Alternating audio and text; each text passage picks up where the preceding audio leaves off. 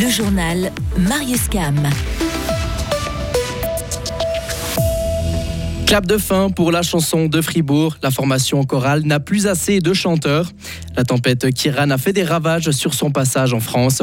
Et Fribourg Olympique affronte ce soir la lanterne rouge du championnat, les Star Wings de Bâle.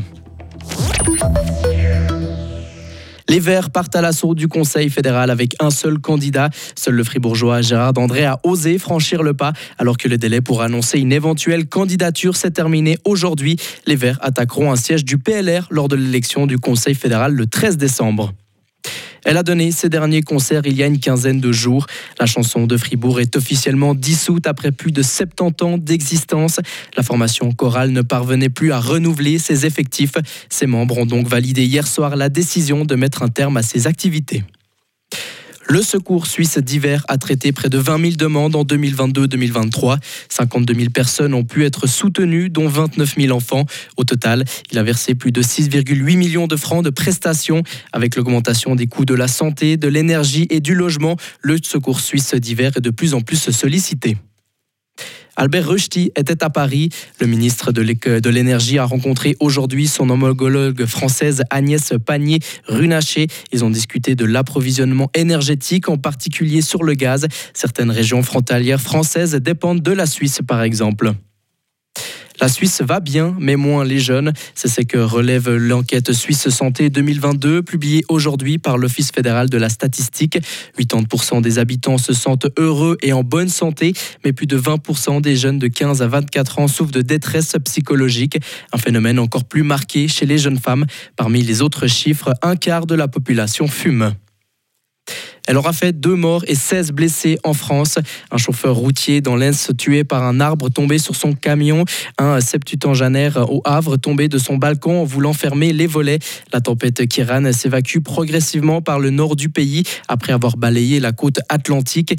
Les vents ont atteint plus de 200 km en Bretagne. Un demi-million de foyers sont toujours privés d'électricité dans la région.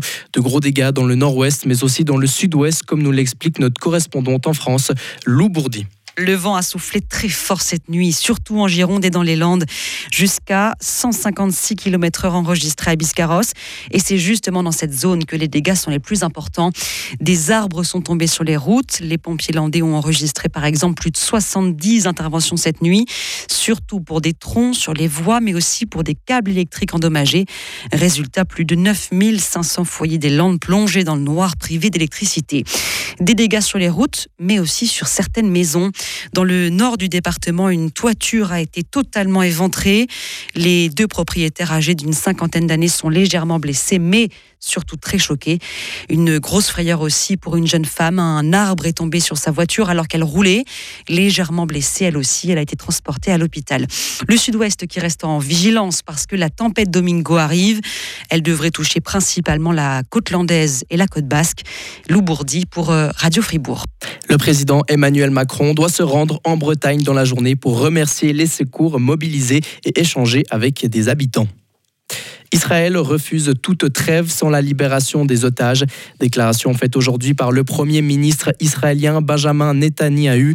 Les otages ont été enlevés le 7 octobre en Israël par le groupe du Hamas. Et toujours euh, dans la bande de Gaza, un bombardement israélien a tué 14 Palestiniens aujourd'hui. Ils fuyaient pourtant vers le sud de la bande de Gaza. Israël avait ordonné ce déplacement à la population et un autre bombardement israélien devant l'entrée de l'hôpital principal de Gaza a fait des dizaines de morts.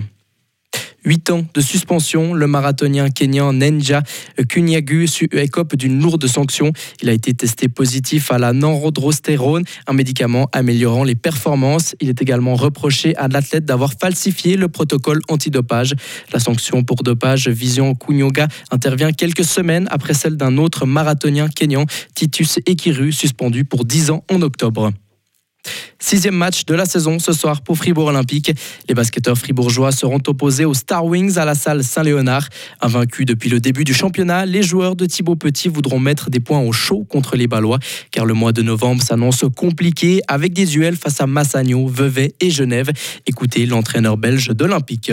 Oui, oui, il faut vraiment qu'on aille chercher, puis on joue à la maison devant notre public. On, a, on vient de se déplacer trois fois sur les, les, cinq premiers matchs, donc euh, devant notre public, on, a fait une excellente deuxième mi-temps ici contre Nyon.